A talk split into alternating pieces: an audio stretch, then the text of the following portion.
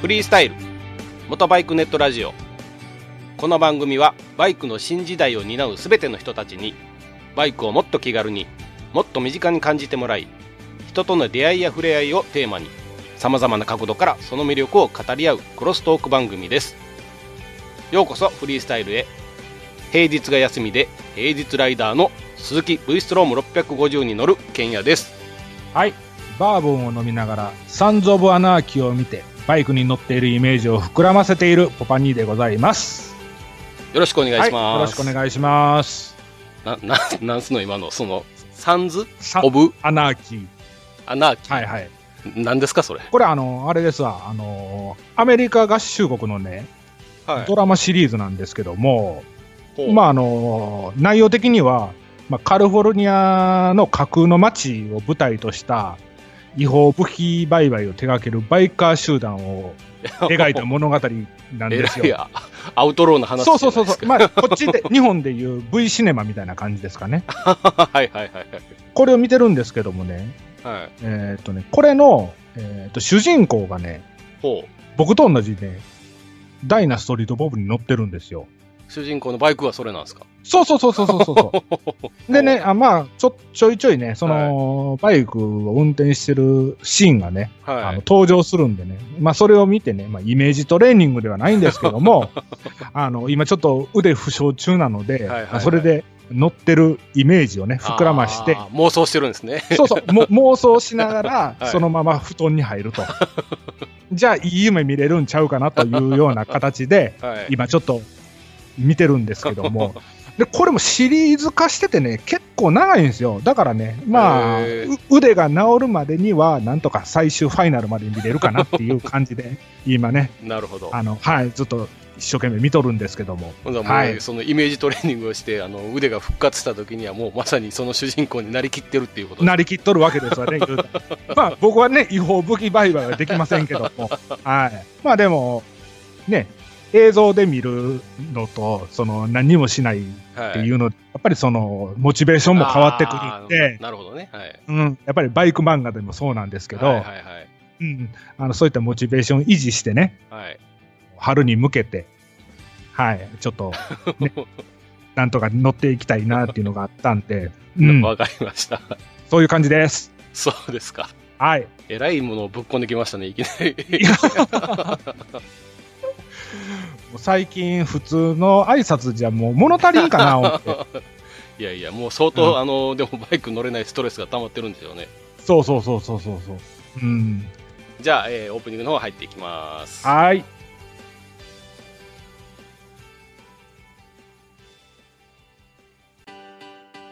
落ち着いて聞いてくださいあなた EBR 症候群ですだって、だってお前ハヤボルトじゃ んって。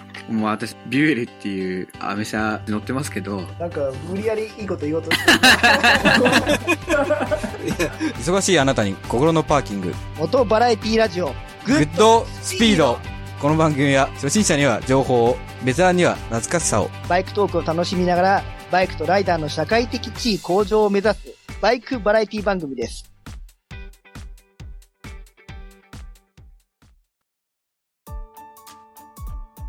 はい、じゃあ、オープニングなんですけれど、はいえー、いきなりなんですけど、うんちょっとご報告が3つあります。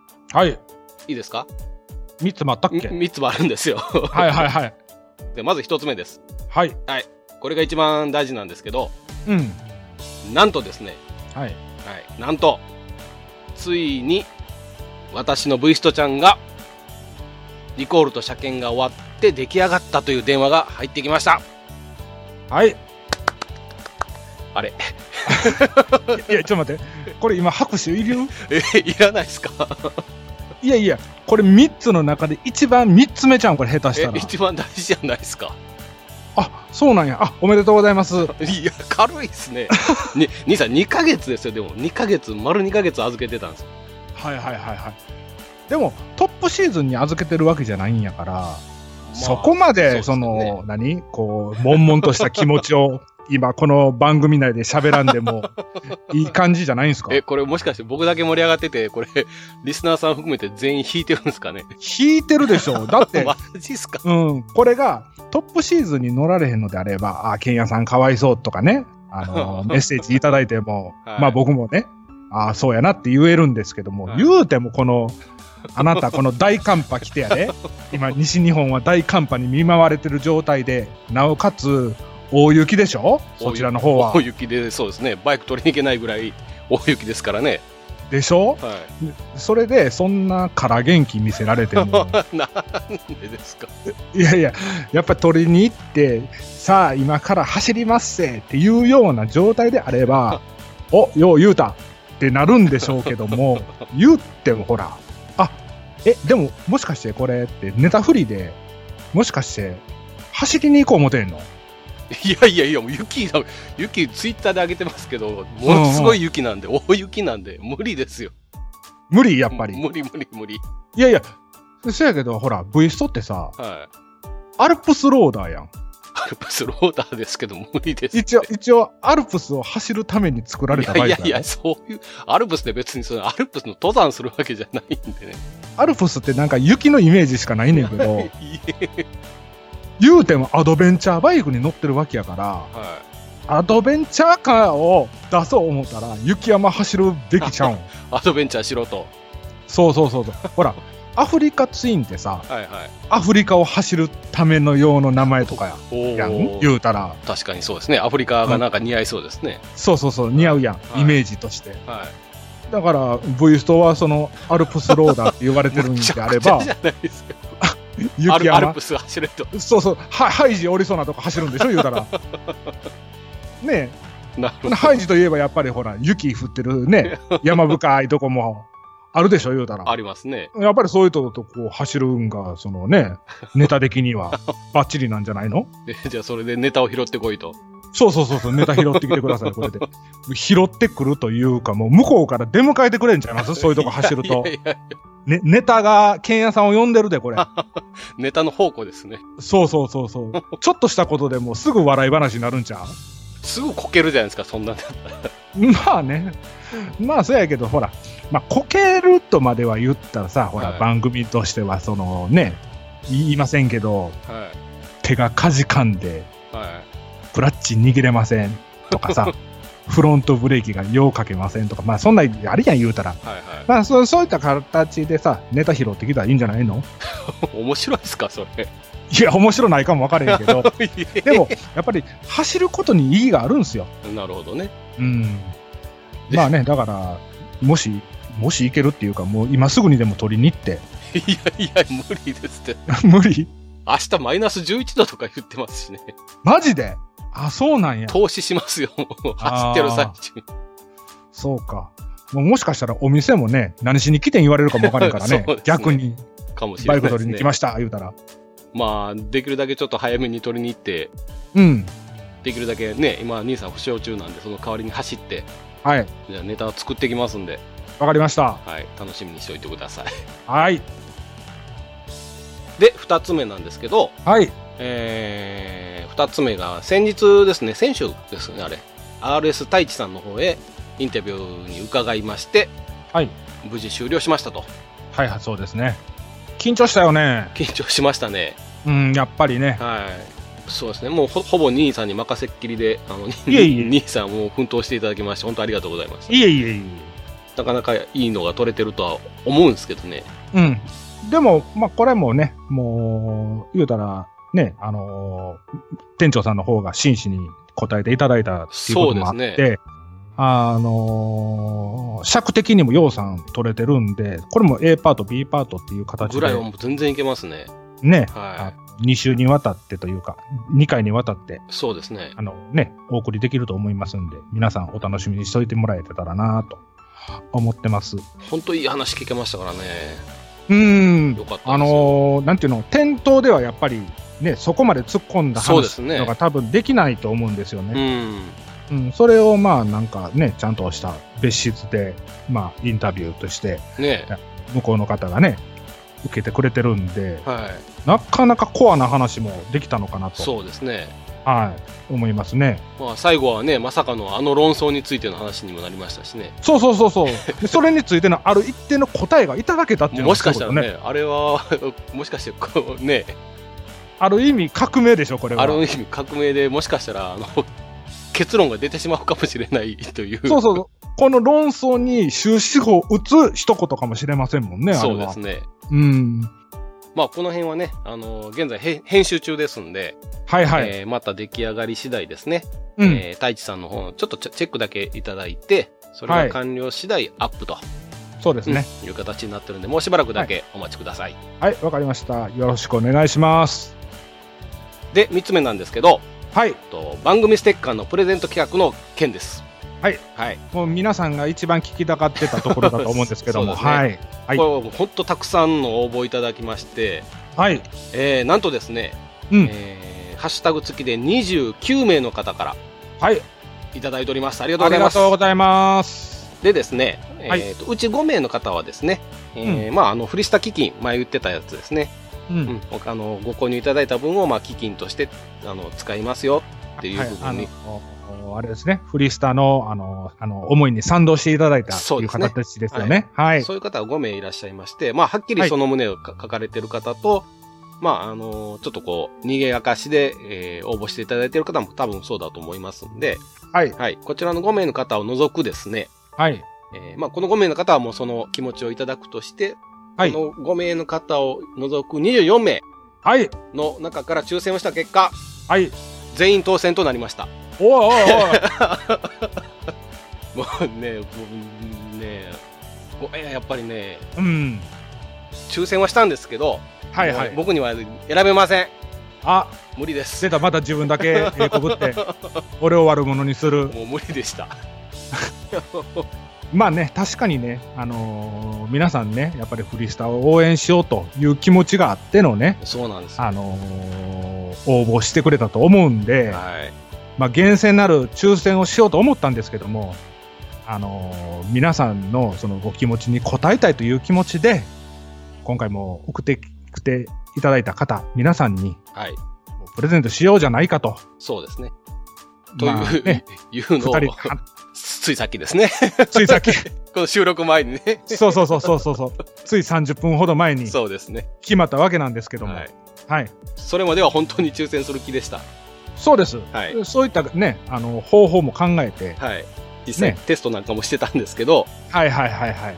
もう土壇場ではい。やっぱり変わりましたね変。わりましたね。やっぱり、う皆様のあっての振り下ですし、そうです。皆さんのね、やっぱりねうん思いがやっぱり僕らの原動力なんで、はいはい。はい。まあ、今回お年玉企画っていうこともありましたし、はい。ね、もうせっかくなんで、そうですねこう。いった機会でしか、はいこ。ういった形ではね、あのー渡せないと思いましたので、そうですね。だはいからもう最初で最後のプレゼントです。はい、はいそうです。以降はやっぱりあのフリスタ基金っていうのをやっぱり大事にしていきたいので、はい、はい、えーご協力の方よろしくお願いします。はい、よろしくお願いします。はい、では、えー当選の皆様、おめでとうございました。はい、おめでとうございました。はい、ということで、えーオープニングは、えーこの辺りで終了です。はい。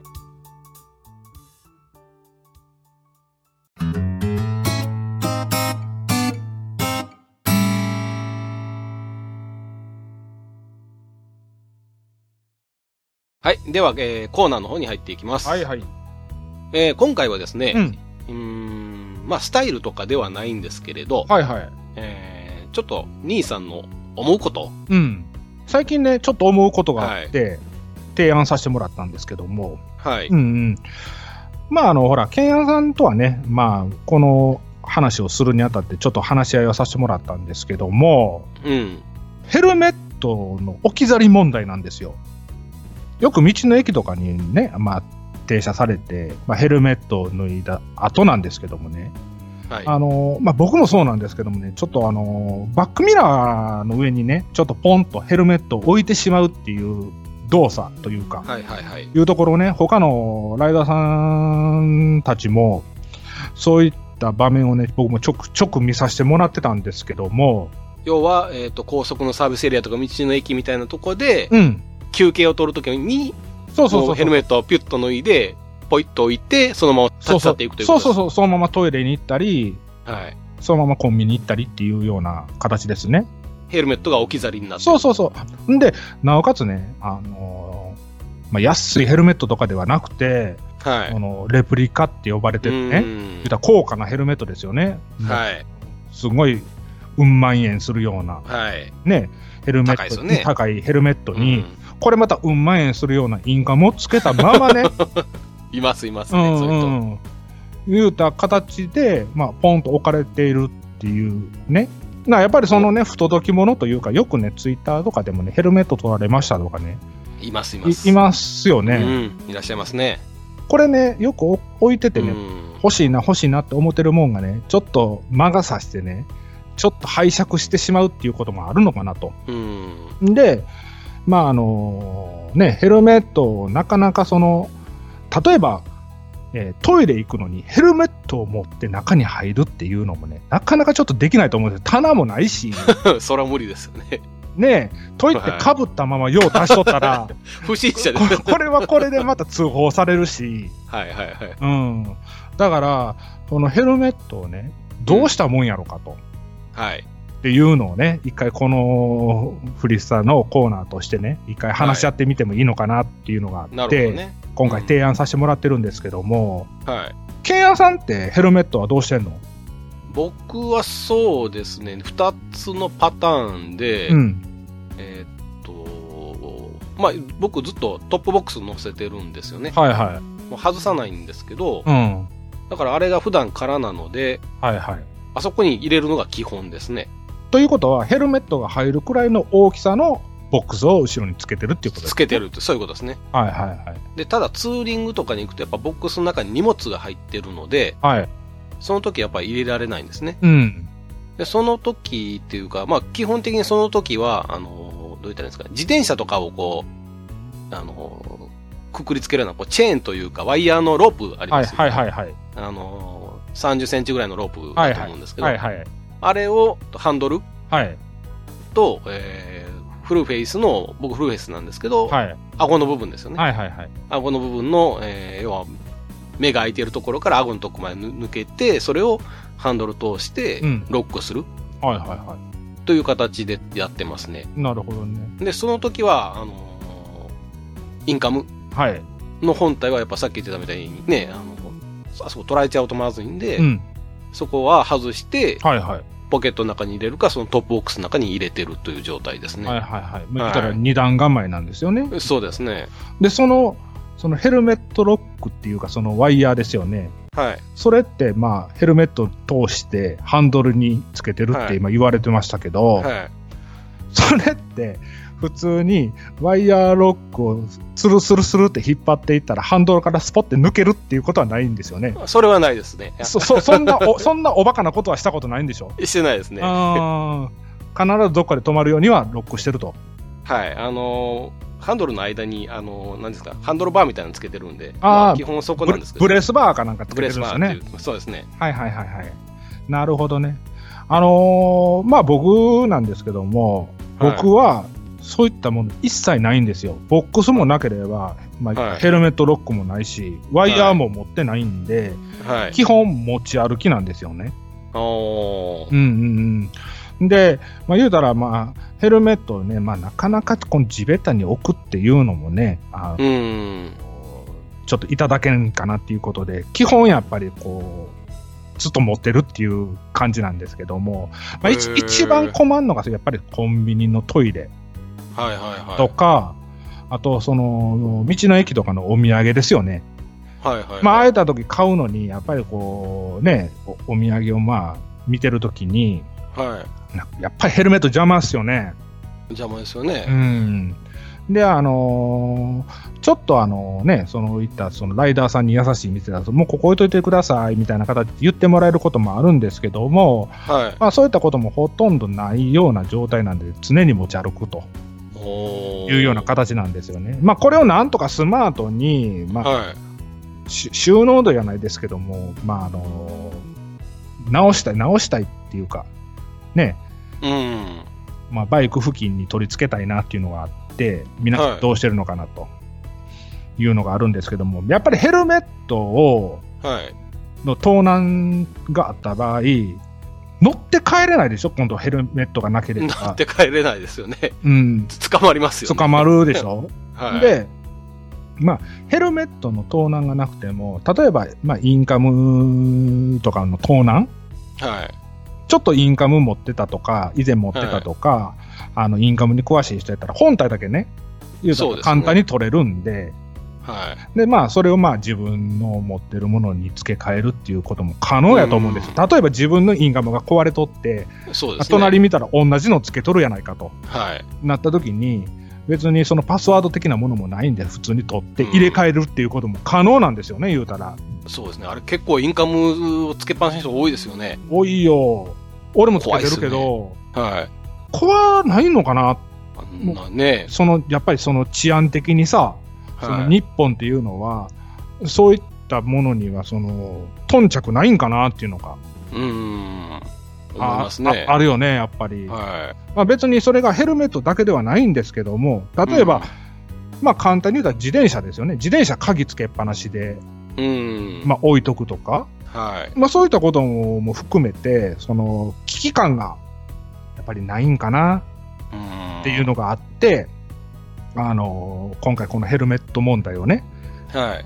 今回のコーナーで話させてもらってるんですけども、はい。やっぱこれってやっぱ一番いいのはうん。やっぱりそのボックスがあるんやったらまあボックスですよねまあ、が最強ですよね。最強やね言うたらね、はでやっぱり値段にかかわらずヘルメットの値段にかかわらず、必ず持ち歩くかそういったボックス内に収納せんことには乗って帰れない、い。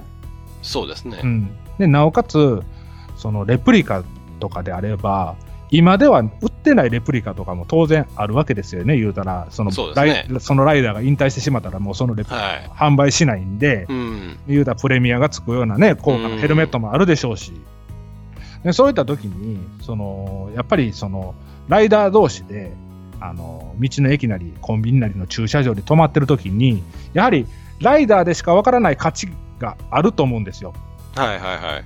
そのヘルメットのその良し悪しというか、うん。よそうしですね。よし悪しが分かる人う間ん。同士だと、やっぱりそういったことで盗難という形になってしまうのかなと、う。うんんその時にああこんなとこに置いとった自分が悪いって思うのか取ったやつ芝居たんねんと思うのかっていう のはやっぱりねどっちかもうそれももうヒフティヒフティなのかなと置いたものも悪いし取ったものも悪いとうんいうような考え方になってしまうのかなと最近ちょっと思うようになったんですよね。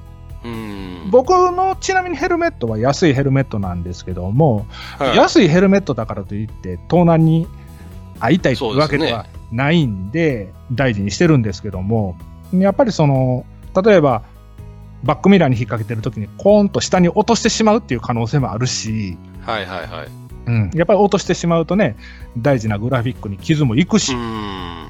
中のインナーにひびがいくっていうこともあるしはうい。ん、うん大事に使えてたのにそういった自分の軽はずみな行動でそういったことにならんようにちちょっと、あの置き場所的なものうん、だからちょっとお金はかかるんでしょうけどもやっぱりヘルメットロックなりをうん追加でつけた方がいいのかなとあれでも、ロックのとこにリングでね、止めてても、顎紐切って盗むやつもいますからね。はいはいはいはいでもその顎ひも切ったものに関しては多分もう売れないと思うんですよそのリサイクルショップに持ちって行っても、はいもう多分 D リングがなかったら多分売れないとは思うんなんかね、どっかのメーカーはそれは修理しないらしいんですけど、はいはい他のメーカーは修理するらしいんですよね。あそうなんですかうん、ちょっと僕もあまり今詳しくは覚えてないんですけど、はいはいはいはいどっかのメーカーはそこの修理は一切しないらしく、うーん粗いか醤油かちょっと忘れたんですけど、だからやっぱ盗難の可能性があるってことですね。そうですよねだからその売買目的でないのであればやっぱり自分のコレクションとコしレクシてョンとかね、はい。ね、あの、盗難してる可能性もあるんで。で、僕ね、あの、今、ハーレーは、には乗ってるんですけども、だから、はいハハーレーにはその、ヘルメットロック的なものはつけてないというか、ついてないんですね。はい。でも、国産車の場合は、ついてますよね。どことなしに。ついてるのが多いですね。でしょ僕もまあ、国産乗ってた時は、かっこ鈴木を除くですけどね。 鈴木ついてないの。僕のついてないですよ。 ああ、そうなん。まあはい。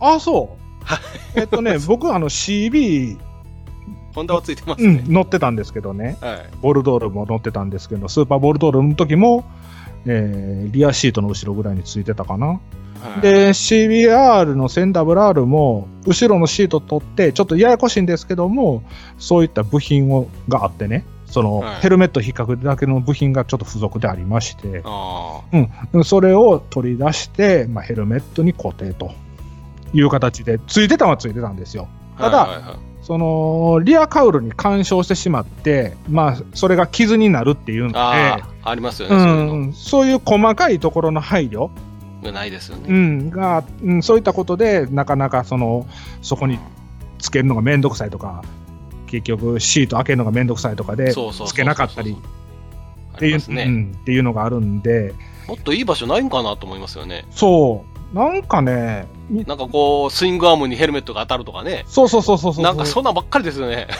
なんかここしかなかったんかっていうような、ね、うんあれがあるでしょ。だからうんまあ、実際でそういったインカムなりヘルメットを盗難しようとする人になったら結局どういった形であれね持っていくんは持っていくんですけども、はい。うん、なんかねそういった抑止力、抑止力ね。うはい。ん、その視覚的にここまでされたら取れへん取られへんなっていう、ねうんやっぱり考えていかんとあかんのちゃうんかなっていうのがそねうですね。実際ありますしではインカムもね結構な値段しますしね。い。インカムの出しっぱなしはやめといた方がいいと思いますね。うんツイッターでたまに見かけますもん、やっぱり、あその本体だけ盗まれたっていう人。そうそうそうそうそう、はっていうのがあるんで、もう大事にされてるヘルメットね、あのリスナーさんもこれ聞いて、ちょっともうちょっと、そのヘルメット、あそうやね、でも持ち歩くっていうのも僕もね、経験あるんですけど、ちょっとよ、なんか当てたりしちゃうんです よね。いしますねう。ーん、大事なヘルメットね。あのーね、ツーリングとかしてても、ほら、何人かで行ってる時だったらね、こうトイレとかだったら順番に行ったりするじゃないですか。はいはいはい、はい。結、局、残ってる人が、まあ、荷物とかヘルメットをね、そうや見ね。張ってるような感じなんですけど、うんうんうん、ただやっぱご飯を食べる時とかになると、やっぱり全員がね、そうそうそうそうお店の中入っちゃいますんでね。うん。おまけにほら、タンクバッグとかでもさ、はい。あの、言うたらマグネット式とか、はいはい。やったらもうスッて取っていけるもんね。もうそうですね。もう数秒ですからね。うん。よくほら、そのタンクバッグにナビとか入れてる人とかもいてはるし、ああ、ありますね。うん、結構無防備っちゃ無防備やと思うんですよ。うんバイクは本当にね、全部が丸出しですからね。そうそうそうそう。で、そのね、あの、有名なバイクが集まるインターとか、はい。うん、神社仏閣とか、駐車場とか、まあいろいろあると思うんですけども、はい言うたら、取りたいやつからしたら選びたい放題。そうですね。な感じでしょ言うたらね、だからねもう皆さんやっぱりそういったところにも気ぃつけてうんねあの日頃のそのツーリングなり楽しんでいただきたいのでやっぱりぼっちライダーは狙われやすいんか どうなんでしょうね。なあーでももうやっぱりね、常にね、その狙われてるっていう意識を持たないと、まあ、特にね、我々はちょっとか関西に住んでるっていうのもあるんかもしれないですけど、はいもうね、亡くなって当然っていう変ですけど、亡くなりやすいところじゃないですか。はいはいははいい。だからね、まあそういう意識は常に持ってるつもりではいるんですけどね。うんやっぱり皆さんもそういうのをね、あれですねやっぱりあのバイクの盗難にはね皆さん多分気使ってると思うんですよ、その U 字ロックなりね、うんそのいいイモビなり、そういうセキュリティなり、組んではる人とそうかですもねいてはるし、そのバイクカバーなりかけて、はいまあ、うちもそうなんですけども、目立たないところに置くとかうんね、まあいろいろありますよね、そういった。はい。うんだから、バイク本体にはそういったところに力を注いでる割に、そういったとヘルメットとか、そういうバッグにはやっぱりちょっと気を使わないとうんなと。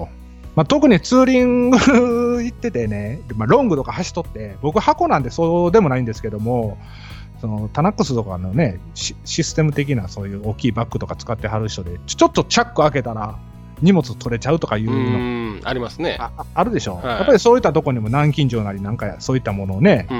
やっぱりつけとくべきなのかなっていうのもあるし、あのーモーターサイクルショーの時とかでもそうですし、まあ、それこそね、えーハリテラスみたいな、ああいうたくさんバイクが集まるとこもそうなんですけど、うん、ウェアとかをそのままバイクにかけっぱなしとか、はいはいはいはい。よう見ますよね。あはいりますよね。グローブ、うん高そうなグローブ、レーシングはいはいグローブをバイクの上に乗せたままとか、うんうん。はいありえないですもんね、あんなの。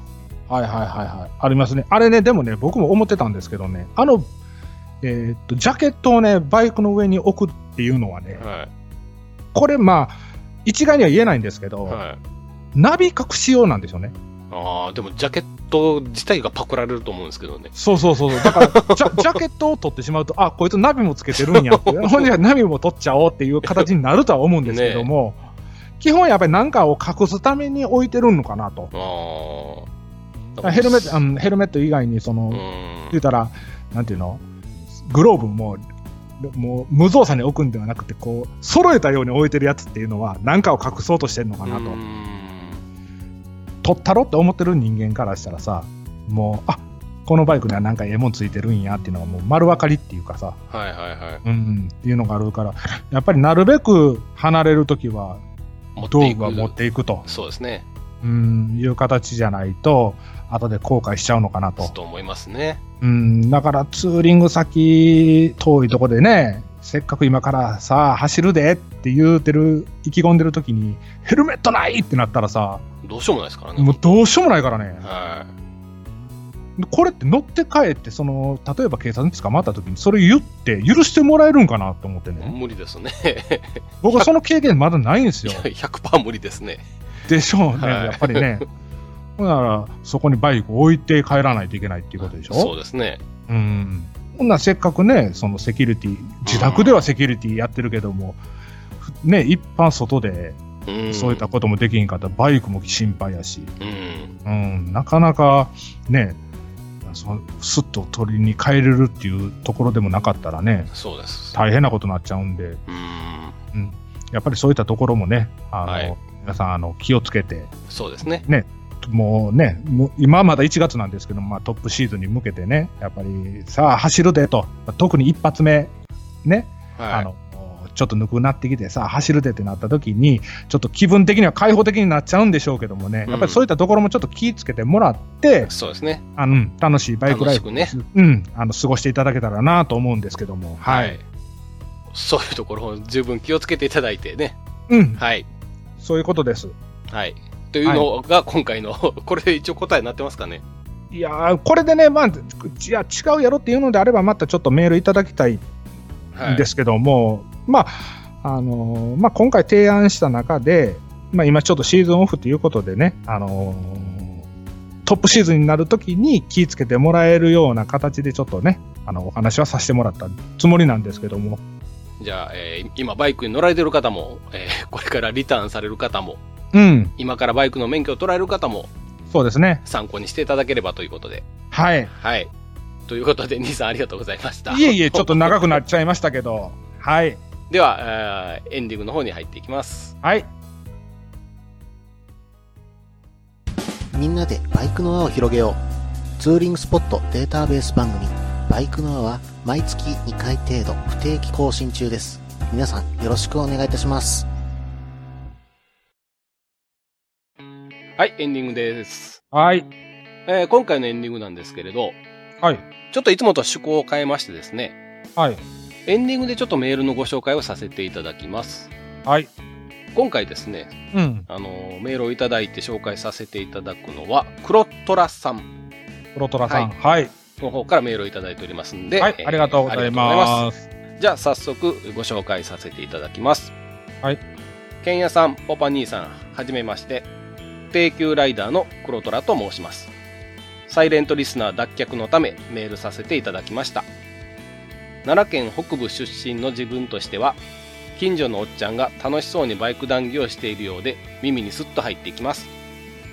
けんやさんはあまり関西弁が出ませんが、ご出身が違うのか意識して出さないようにしているのでしょうか。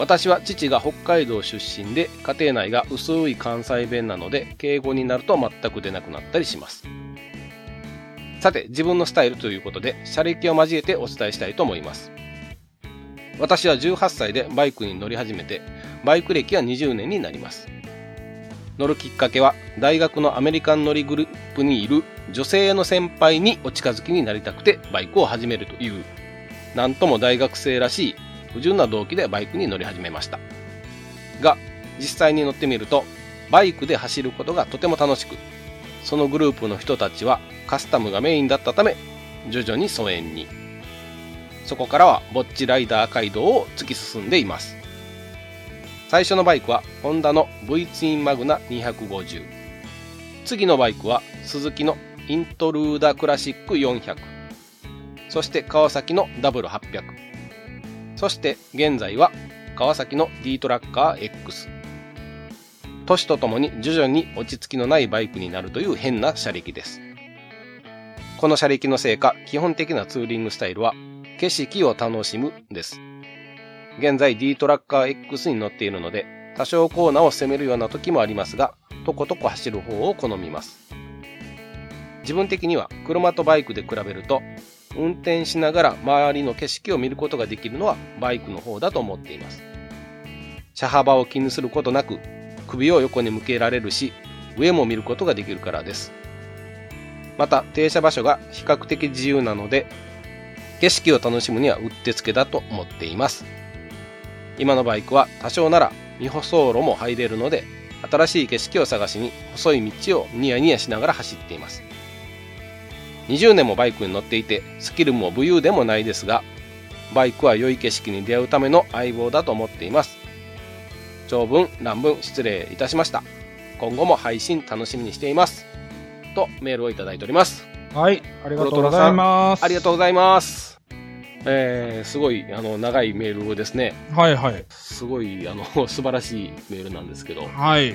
ありがとうございまありす。がとうございます不定休ライダーいうことなので多分あのお休みがバラバラということでですかね。はでサイレントリスナーを脱却とい。うん。ということで、ツイッターの方はね、あの、フォローさせていただいてるんですけど、はいはい。あの、サイレントリスナー脱却ってなかなか嬉しいですね。はい、ありがとうございます。こういった方はね、初めてだと思うので、は。はい本当嬉しいですねい。。嬉しいですね。これは、18歳でバイクに乗り始めて、バイク歴20年ということは、38? うん。とりあえず、まあ、奈良県北部出身の方なんですよね。そうですね。今は確か東京はいはい。に住んでらっしゃったと思うんで、はい。はい。奈良の北部ということなんでね、うん。まあ、僕が住んでるところと、ほぼ一緒。 そう ほぼ一緒な。そうのですかなと。はい。多分話合うと思うんですけども。ねはい。で、まあ、このメールの内容から、えー、と拾っていくんですけども、はい。まあ、えー近所のおっちゃんが楽しそうにバイク談義をしているように耳にはスッと入ってきてますっていう のは、まあ、フリースターを聞いていただいて、そういうこまあ、とです僕ね。とケンヤさんが喋ってるのが、はいまあ、おっさんが普通にバイクの話してるのが、っていうような形ではい。耳に心地いいと言っていただいてるのかなと。そういうことですね。まあ、嬉しいことですよね。はい。はい。で、まあほら、ケンヤさんあんまり関西弁出ませんがって、これ出てないかんケンヤさんは。薄いとは思いますよ、多分。あ、そうなん。何それ、ちょっと標準語気取ってんの気取ってるわけじゃないですけど、でも、多分番組の中ではそうやと思いますよ。ああ、まあ、俺も、そう、あ、そうやな。でも、二人で喋ってる時はもっとあれですけどね。うんうんうん。俺もその、がっつり大阪弁っていうわけではそうなでいすよよね。ね。やっはぱりこれ、何々ですよね、とか。い。そうですね。いつもそんな言わないですもんね。うん うんうん。そうやんな、とか、そはいこういう感じやから、まはあ、言うたら関西弁ですよね、言うたら。い。そうですね。うん、なのかなと。まあ、まあ、い基本やっぱりちょっと意識して出さないようにしてるっていうことですね。そうですね。番組用の喋り方にはな番って組るの、ね。番組を、よそ行き用ですよね。よそ行きを、ほら、あの、 そうですね。某、某ポスポッドキャストもそうですからね。はい はい。またそういう悪口を言う。 はいはい。で、えー、と、北海道出身で薄い関西弁。北海道、だから、お父さんがそういうことですね。黒虎さんのお父さんが北海道出身なんですよね。うん。はいはいはい。で、え北海道は北海道弁っていう喋り方はないの北海道の人って、なんかちょちょっと鉛はあるんですけど、鉛というか変ですけど、ほら、あの ーちょっと独特の言い方はあるんですけど、でも標準語に近いですよね、北海道の人。うん、僕もまあちょっとね、北海道の方と喋らせてもらう機会があったときは、そんな言うほど鉛的なものがないですよね。東北の方からどんどん北に行けば行くほど鉛が強くなるんですけど、うん北海道に行った瞬間に急に戻りますよね。うん。うん。どっちかというと標準語に近いんかなっていうの。そうですすね。我々より全然標準語に近いですよね。はいはいはいはい。っていうのがね、あるんですけども。だから、ね、あの、薄い関西弁なので敬語になると全く出なくなりますっていう のも、なんかわかるのかなと思いますね。はい。で、えー、と乗るきっかけは大学のアメリカン乗りグループにいる女性の先輩におお近づきになりたくてバイクを始めるというはいはい。まあ若い時あるあるですよねこんなあるあるでしょ。まあ、ここれなかったら、ほんなら何のためにバイク乗るのっていう感じでしょ、言うたら、逆に。そうそそれ以外に ある乗る意味って。いやあるはあるでしょうけどあるんはあるんかもしれんけど、8割こういっ そうたかもしれない女性絡みじゃないんですかね、男性の場合は。まあでもほら、ね、若い時うにはんあるあるでしょうし、まあ別にこれがまあ不純な動機でって言われてるんですけど、まあそんなこともなくて、普通でしょうね、うん普通に、うまあん、健全な青少年 っぽいでそうですすよね、ね言うたら。そうですねはい。大学の頃やったらもう健全ですよねうん。と思いますけどもね。はい20年前ってそうですねアメリカンとか流行ってましたよねえ、流行ってた流行ってましたねマジではないんか、言うたら、黒虎さんと僕やったら10年ぐらい年ちゃうんでね、はいちょっとその辺がジェネレーションギャップなのかなっていうのがあるんですけども、多分ネイキッドがちょっと落ちてきてっていう感じの頃じゃないですかねこれちょうどね、僕が若い頃に流行ってたアメリカンっていうのが、ビラーゴの出始めやったんですよ。ああはいはいはいはいあの、レブルとかね。はいまはい、あ、あの辺やったんですね。で、ステュードが出て、ホンダのね、うんあかっこいいなっていうのがあったんですけども、でも僕が、その、若い時ね、10代の時に乗るっていう時に、まずはいアメリカンっていうのは視野になかったです。ああそうでしょうねその当時はそうでしょうねですね。だから、その黒虎さんのね、このバイクの話なんですけどもね、最初のバイクはホンダの V2 マグナ250。これアメリカンですね、これ流行りましたやん、この V2 マグナって。はい、これ僕の後輩も乗ってますもんね今、現在乗ってはるんですよね。んあのそうそうあのツーリングに行ったは後いはい輩はね、いはいは乗っい。てます乗ってますうん。で、まあその時もまあバイクのとスズキのイントールダクラシック400。これもアメリカンですからねこれもアメリカンですね。はで、まあ川崎のダブル800でいはネイキッドになって、いはいで、最終が D トラッカー X なんでモタールですよね。そうですねダブル800はそうですねネイキッまあクラシックタイプのクラシックタイプのうんうんで 最後最後に今がそうですね川崎うのん D トラッカー X っていう、うん、モタールなんで。これだから言うたら、もう言うたら、逆なんですよね。そうですねなんか刺激をどんどんどんどん求めてそうです求めてるんですよね。年いっ てる。年いくにつれて刺激を求めてるんでしょ、言うたらこれ。そうですねうん。これあのーまあ普通、これ普通逆ですよね。 普通は逆ですねはいはい。これ D トラッカー X ってあの今兄さん言ったモタードのバイクではいはい。モタードってあれですねあのオフロードのバイクに、うん。えーオンロードのタイヤを履かしたバイク、はい。うん、ちっちゃいタイヤですけどねそうですね。を履かしたバイクっていうのがモタードっていうやつなんですけどはいはい。まあ刺激のあるバイクですよね、刺激のあるバイクですね。で、取り回しも楽そうですし。はい軽いですからうんうね、ん。まあご自身でおっしゃるように徐々に落ち着きのないバイクにな るまあでもほら、この車歴からして、まあ基本的な、うんまあ、ツーリングスタイルはいを。景色まをあけ楽しむ、そうですね。だから、うんこの今言われてた4車種に限っては、まあそういったその景色を楽しむには十分すぎるバイクなのかなと。ああそうですねうん。で、まあ、D トラッカーなんで、まあね、多少、その、峠行くとやっぱり楽しいですしね。そうやねう。ん。はいはいはい。ある程度攻めれて、はい。で、ちょっとした未舗走路でも全然走れますしね。そうですね。あもとのもとバイクは。は。はいで、それをとことこ走りながらっていうのは、まあい。ね。う。うんんで、えー車とバイクで比べると、まあ、運転しながら前周りの景色をって書いてあって、まあ、車幅を気にすることなく、首を横に向けられるし、上を見ることもできるからです。はいはいまあ、は確かにそうですね。い。うん。これそうやけどね、あの、首をまあ横に向けるのはわかるんですけど、上を見るっていうのは、やっぱりこの、何星空を見る。夜走ってはるってことですかね。それとも、その生い茂る木とかの、そうじゃないですか。僕は結構その生い茂るとこ走ってると木見たりしますね。えーそれを上見て。上の方見ますね。ああ、はいはいははい。なるほどね。はい。気持ちがいいですからね。はいはいはい。でもほら、フルフェイスのヘルメットで上向いたところで、どうなんその、まあなんていうのジェジェットヘルとかや、とか、あの、やったら、こう、視界が広いからさ、はいはい。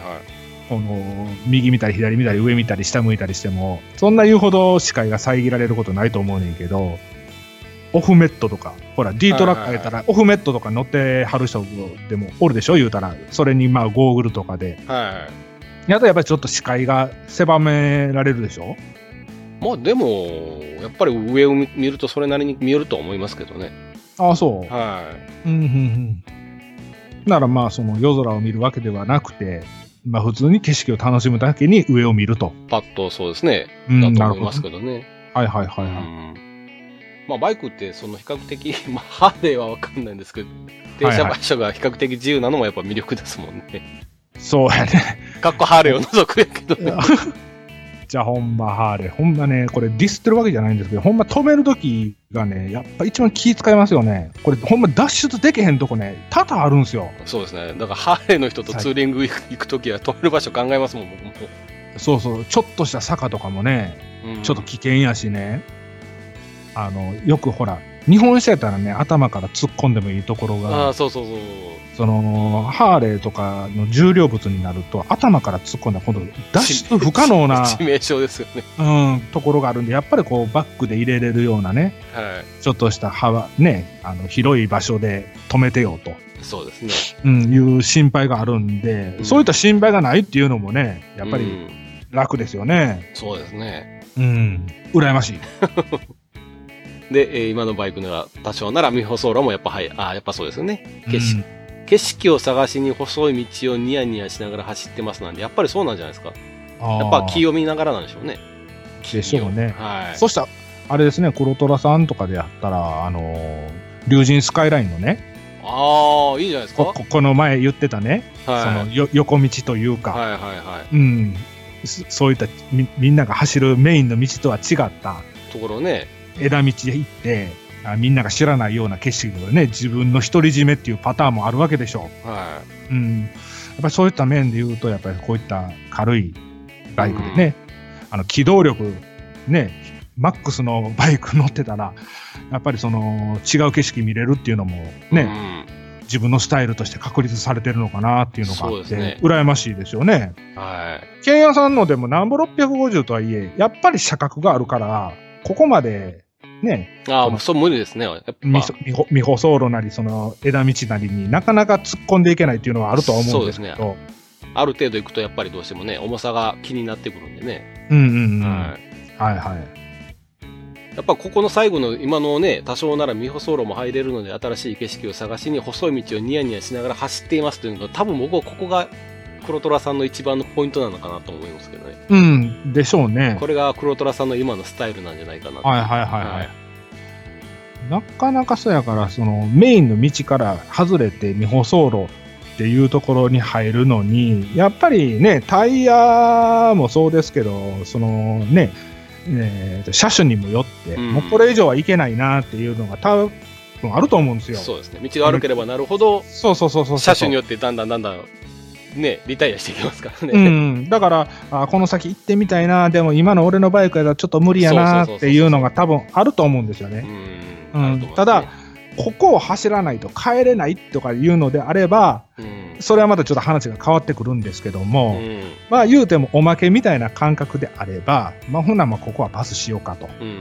いうのが多分普通やと思うんですね。でそれでもうメインの道を走って、多分万人が万人とも見る景色を見て過ごしてると思う んですよ。うんそうですね。でも、こういった未舗走路とか枝道とうか、ちょっとね、あそうの、ですね入りづらい、険しい道とかをはいバイクで行くと、やっぱりその、ね、限られた人しか見てない景そう色そうそうそうですねそうそう、そのプレミア感がつくよね、この景色は自分しか知らんとかいうよそうですうねな形があるんちゃうかなと。そうです。それはあると思いますね。うん。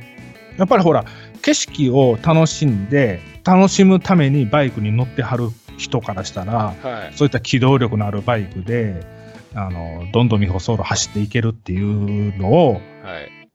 考えて買ってはると思うんで、はい。やっぱり理にかなってるのかなと。そうですね。うん。まあ20年もバイクに乗っててスキルも武勇でもないですがって書いてあ りますけども、20年も乗ってたら十分ですよね。十分ね、 スキルはあると思いますよ。はいまあ武勇でもきっとあるはずなんでね。うん、まあこの辺はおいおいちょっと話していただくとします。そうでですね。す。はい。でも、武勇である方が、ちょっといかれてる感あるんですけど ね。そうですね。はいはい。まあこれを機にね、あの、サイレントリスナー脱却ということですんで、ツイッターの方も絡んでいただいて。はいはい、そうです。あ、あれですよね、黒虎さんって、あの、グッドスピードのチームナンバーいただいてる方なんですよね。あーなんかラブイズライドのそうですね、マークが多分入ってたと思うんで、はい。だから、あの、バイク系ポッドキャストに精通してる方だと思うので、はいあのあ、うちだけではなくてね、あの、い、っぱいポッドキャスト、バイク系のポッドキャストいっぱいあるんで、あの、送りやすいところに送っていただけたらなとはい思います。はい。はい。じゃあ、えー、黒虎さん、ありがとうございました。はい、ありがとうございました。えー最後なんですけど、はい。番組のちょっと、えーオープニングの方でもお話をしてました。はい。ステッカーの件ですね。はい。はい。ちょっとあのーもう少し詳しい説明をというか、はいまあ、えー兄さんの方からちょっとお願いします。えっ、と、今回、えっ、と、フリースタイルでステッカーを作りました。はい。えっ、と、二色使いで。青えとー白とですね。はい。まあ、青バージョン、白バージョンで。はい。うちのイメージカラーをモチーフにした形でステッカーを作らせていただきました。はい。えーサイズ違いで、はいえっ、と、6種類。合計6種類。はい。はい。を作ってるんですけども、はい今回当選された方、まあ皆さんなんですけども、はいあのーまあポパニーのセンスで、あの、組み合わせて送らせていただきますお。で、あのー基本ね、大きいものと小さいものっていうような形で送らせてもらおうとは思うんですけども、はい。うーん、それじゃ面白くないので、大きいやつ2枚と か、小さいやつ2枚とかっていう形で、来る可能性もある と。可能性もあります。こいつやりよったなと。はいいえ自宅に届いて、いざ開けてみたら、あこのことか、やられたって思われる方は申し訳ないんですけども、あのまた、うちの番組の方で、あの、フリスタ基金に賛同していただけるという形で、ステッカー買っていただけたらなとなるほいど。うようなね、ちょっと商売上手というかね、まあ、関西アキンドの底力みたいなのをちょっと見せようかなとはい。思ってるんですけども、はいで、あのー今回のステッカーなんですけども、まあ、全天候型ということで、外で使ってもらうのうにん。特化したものを作ってます。そうですね。うん、で、ラミネートの方が、えーと上に貼ってあるんですけども、あのー皆さんが知ってはるステッカー、まあ、バイク系のステッカーよく皆さん貼られてると思うんで他すけど、の番組のステッカーですね。はうい。んうん、そのステッカーの、えー表面もまあツルツルピカピカというようはない形だと思うんですけど、今回うちのステッカーに関してはそのツルツルピカピカではないんですね。そうですね。うん、見た目はちょっとあの普通のステッカーなのかなっていうような形なんですけども、反射がない分、うん。あの光に当てても大丈夫なのかなっていうような形のものを作ってます。まあちょっとラミネートが厚めのものをね。そうですね。はいラミネーター集めなんで、まあ、クリアが厚めっていうことで、そうですね。摩耗しにくいというか、劣化しにくいよ劣う化なしにもくのい。はい。を選んで作っうん、作りましたので、その辺は大丈夫なのかなと思いますので、皆さんどんどん貼ってくださいということなんですけども、はい。まあ、こんな感じなんですけども、はい。はい。あとはそうですね、最後に、えーと、3月のはい。話なんですけど、はいはい。えー、18、19、20の3連休が、はいよ僕は3連休じゃないですけどね。 はい、わかって ます。はまあ、ここの 3連休に大阪モーターサイクルショい。ーが、えーありますね。はい、そうですね。多分、うんこれを聞いていただいてるリスナーさんなり、そのバイク系のポッドキャストやられてる方は、多分この3日間どれかの日にちには行かれて、まあ、取材なりね、うん。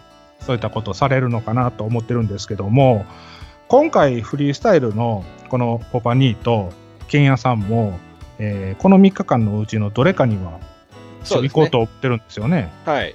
取材がてら。そうですね。まあ、日にちの方はまた追って連絡させてはもらうんですけども、はい。はいあのーもしね、ご一緒できる方がいてはるんであれば、まあ、一緒に回らせていただきたいなとも思ってますし、はい。もし、あの、時間が許すのであればね、その後食事とか、うん。